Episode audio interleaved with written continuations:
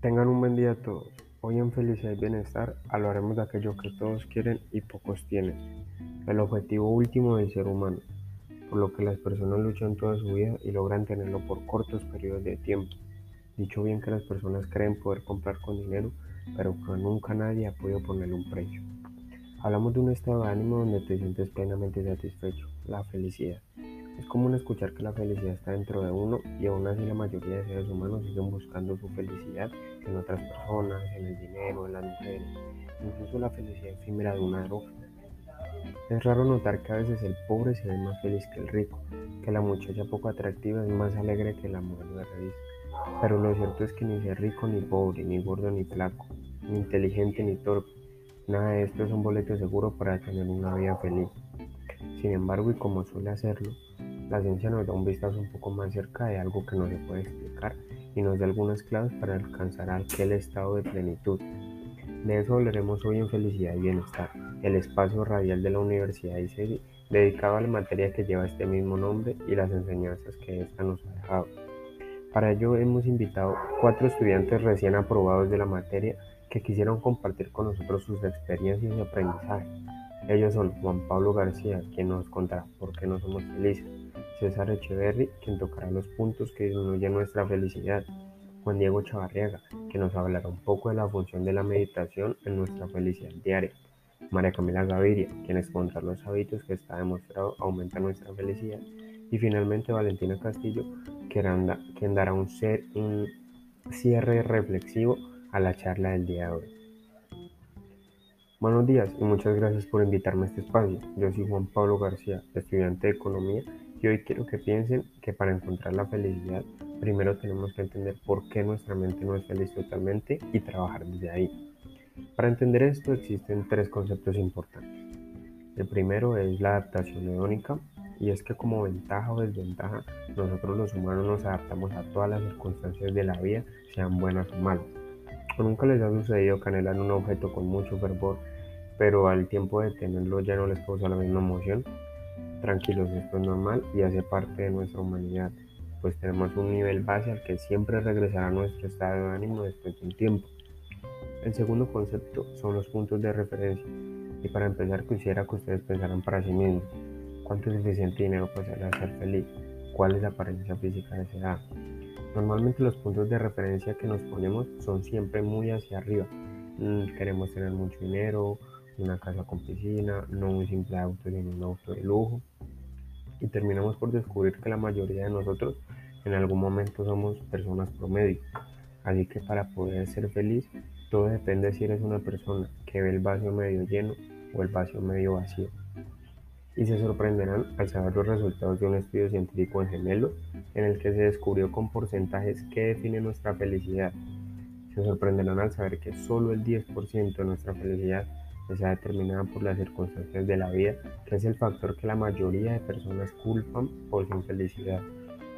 El 40% proviene de las acciones y pensamientos, es decir, de la narrativa mental que nos decimos a nosotros mismos, y el 50%, escuchen bien, el 50% proviene de la genética. Si, si nosotros heredamos felicidad de nuestros padres, la mitad de nuestra felicidad viene determinada por lo que hicieron nuestros papás por nosotros datos interesantes, ¿no? Finalmente, el último concepto son los sesgos cognitivos, y es que al buscar nuestra felicidad parecemos estar siempre sesgados por el precio del oro, por el valor de los billetes, por un cuerpo voluptuoso. Al parecer todas las personas quieren aquellas cosas que erróneamente creen que los va a hacer felices y terminan por decepcionarse al darse cuenta que eso que habían creído toda su vida que era la solución a la infelicidad, en verdad no nos hace personas felices. También las personas juzgan su felicidad respecto a lo que pudo haber sido. Por ejemplo, alguien que quedó en tercer lugar en una competencia en promedio es más feliz que el segundo lugar.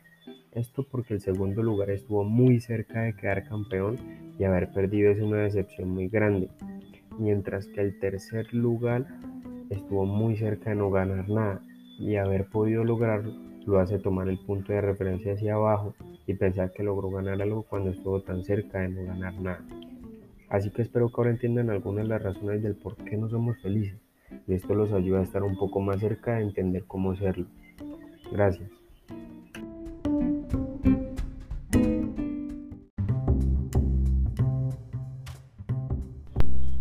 Muchas gracias a ustedes por este espacio tan valioso y hoy quiero hablarles sobre lo que disminuye nuestra felicidad. En primer lugar, según múltiples investigaciones, nuestra felicidad puede llegar a disminuir por el incremento en la prevalencia de enfermedades de salud mental, por la depresión, la ansiedad, el estrés, los desórdenes alimenticios, la rabia y el resentimiento. Es importante que se puedan tocar estos temas porque muchas veces no somos conscientes de esta realidad y podemos estar inmersos en ello y no darnos cuenta. Durante la pandemia se tuvo un aumento en estos factores que mencionaba anteriormente y lograron disminuir la felicidad de muchas personas en Colombia y en el mundo. Y por otra parte, las mujeres siempre están más propensas a experimentar con mayor frecuencia emociones negativas como estrés, depresión o preocupación.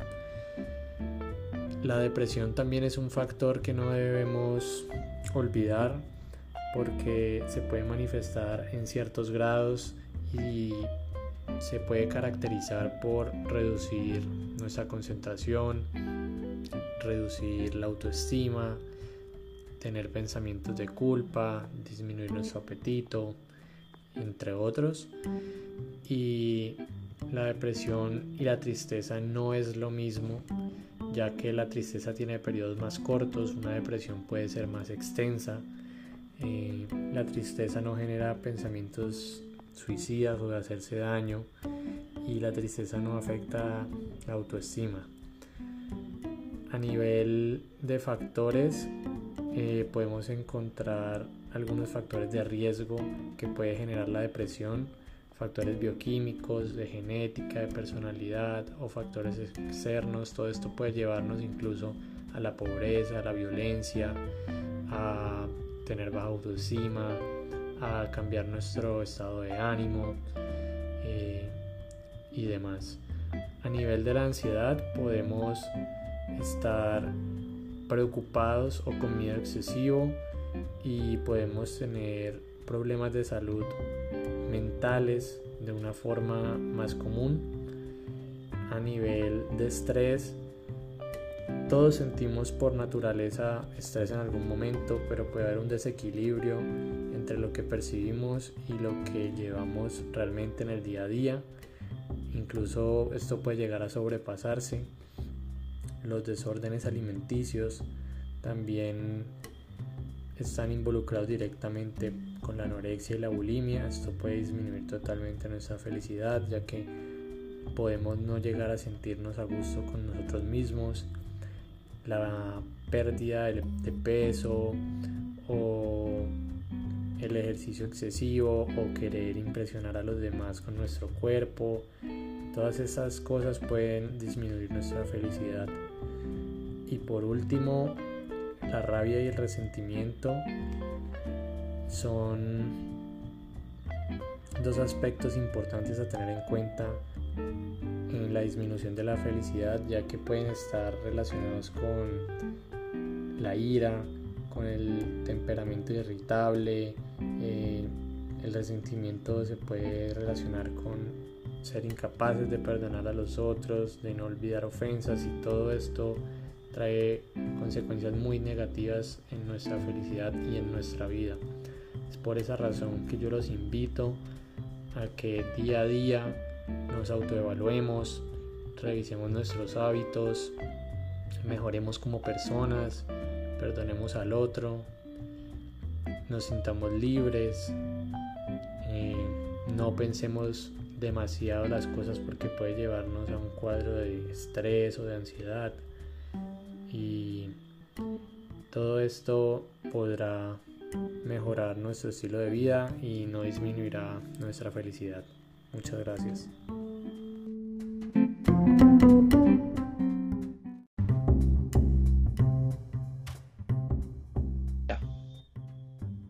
Uno de los temas que vimos durante este semestre fue la meditación y en mi opinión fue uno de los más importantes que me ayudó a mejorar.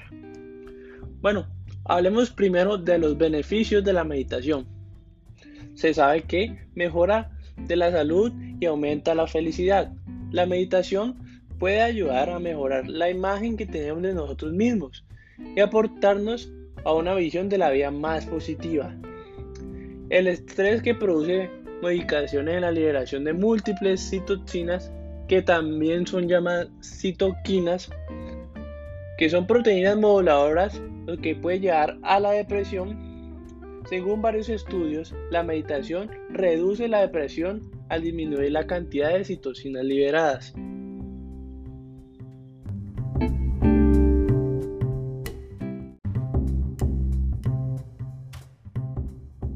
Uno de los principales beneficios que tiene la práctica de la meditación es el alivio del estrés. Por lo general, el estrés mental y físico provocan un aumento de niveles de la hormona llamada cortisol. Esto produce a su vez muchos efectos nocivos como la liberación de las citocinas que generan la inflamación. Como consecuencia se puede producir la interrupción del sueño, el aumento de la depresión, la ansiedad y la presión arterial. Además, contribuye a la aparición del pensamiento nublado y la fatiga. Es importante que, en mi opinión, que nosotros practiquemos la meditación para evitarnos ciertos problemas que a largo plazo pueden ser nocivos y letales para nuestra salud.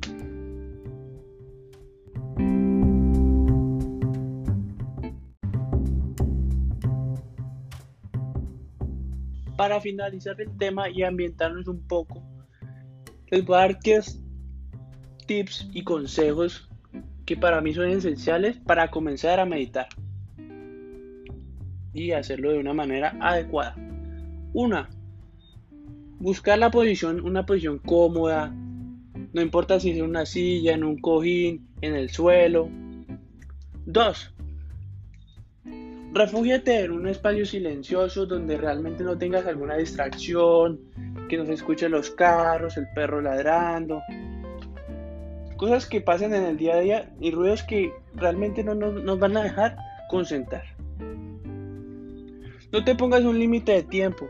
Puedes comenzar con 10, 15 minutos, 5 y poco a poco ir aumentando hasta donde te sientas satisfecho. Cuarto, puedes repetir un mantra, ya sea hay muchos mantras eh, que puedes encontrar en internet. Eh, no sé, también hay maestros. O sea, en el día de hoy es muy fácil encontrar como un guía para esta actividad. 5. Y esto es muy importante, hay que concentrarse realmente en la respiración. La respiración es uno de los momentos más vitales durante la meditación.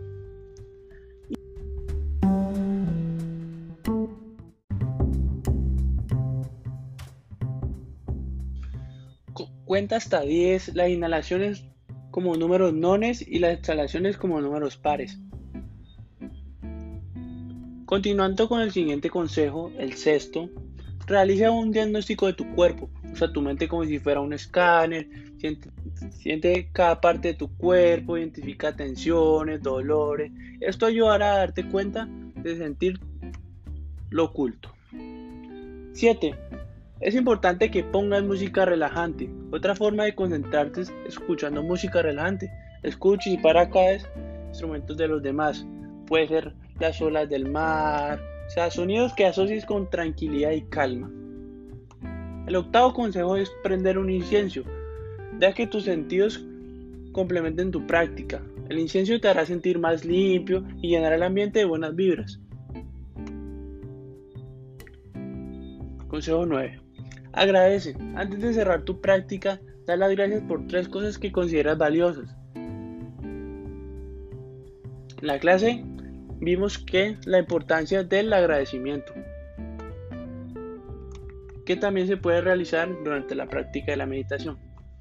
Y el último consejo es tómate un tiempo antes de levantarte y seguir con tus actividades. Tómate un momento para registrar cómo te sientes. Es importante que lo hagas por la mañana, antes de que comience el estrés del día, del diario vivir.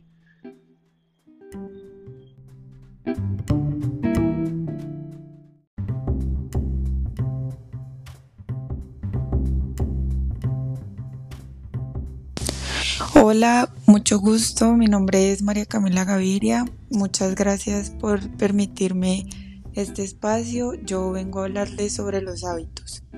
Y para hablar sobre este tema debemos primero definir qué es un hábito. Primero podemos definirlo como una rutina o una práctica habitual que tenemos. Y segundo como la reacción automática a una situación específica. Los hábitos son la repetición de actos que tenemos las personas en nuestro diario vivir y en nuestro día a día. La repetición es la clave de, de un hábito. En este sentido podemos evaluar los hábitos desde, desde cualquier ámbito de nuestra vida, desde la productividad, desde las relaciones, desde el trabajo, desde el estudio. Para todo tenemos hábitos, incluso para revisar nuestro celular, para las cosas más sencillas, tenemos hábitos, tenemos formas específicas y esquemas ya establecidos para hacerlo. Y que nuestro hábito es muy diferente al hábito de otra persona. En este sentido, si evaluamos los hábitos desde la productividad, por ejemplo, entre más hábitos generamos, más productivos somos. Eh, pero si evaluamos los hábitos desde las relaciones, entre más ayudamos a otros, más ayuda recibimos. Entonces, lo que quiero decir con esto es que los hábitos siempre van a depender del ámbito desde el que se está evaluando, desde, desde el que se está analizando y la importancia que le damos a cada hábito depende de cada uno de nosotros y de la importancia que le damos a, ese aspecto de nuestra vida. Entonces, si nos detenemos a evaluar los hábitos, podemos decir que son cosas buenas. Tener hábitos es algo bueno porque nos genera constancia y nos permite alcanzar el éxito en nuestros múltiples objetivos y en nuestras múltiples metas de nuestra vida. Sin embargo, aquí entra un tema muy importante que quiero discutir aquí y es que normalmente nuestros hábitos están enfocados a objetivos específicos, a, a metas específicas y muchas veces por eso nuestros hábitos, aunque esperamos que nos lleven a alcanzar el éxito que tanto soñamos, no, no nos alcanza para cumplir esos sueños y esas metas que tenemos, a pesar de que tenemos el hábito de madrugar, de hacer ejercicio o de comer súper bien todos los días, no logramos ver esos resultados que tanto queremos. Entonces, ¿por qué será esto? Bien, esto tiene que ver con la identidad. Los hábitos determinan la identidad y viceversa. Pero esto qué quiere decir?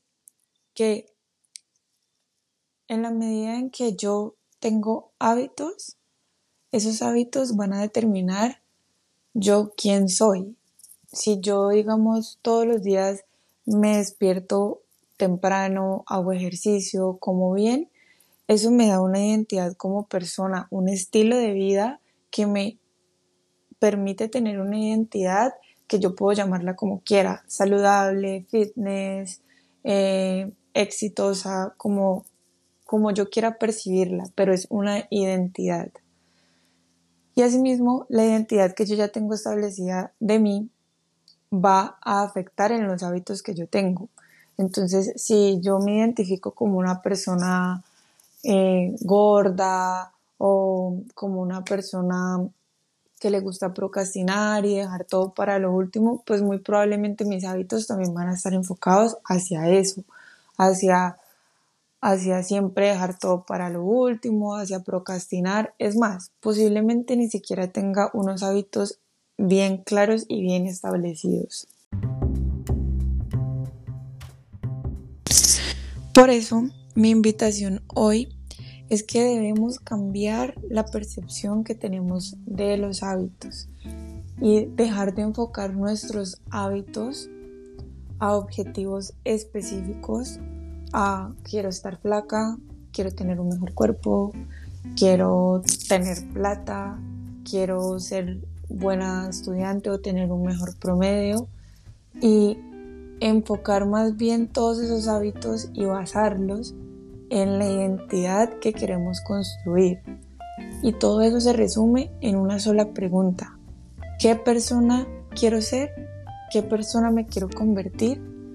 Cuando yo enfoco mis hábitos hacia esa pregunta, es mucho más fácil visualizar y, y entender cuáles son los hábitos que debo empezar a tener en mi vida para lograr ser la persona que me quiero convertir.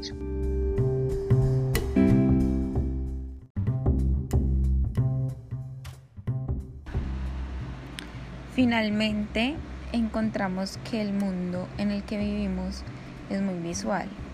Por ende, las personas no, no están conformes, sino que viven deseando siempre tener más que otros o tener más de lo que ellos tienen en el momento. Por eso es necesario que aclaremos que el mayor logro de una persona no es mantenerse feliz, sino mantenerse tranquilo, porque la felicidad es efímera, puede durar años o tan solo segundos. El mantenerse tranquilo es una decisión, se desarrolla y en ese momento entran los hábitos a desarrollar un papel importante en las personas. Estos pueden destruir o construirlas.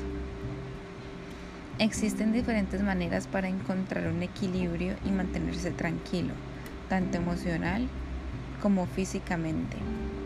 Cada quien escoge el que más vaya con sus gustos y con su estilo de vida. Muchas gracias.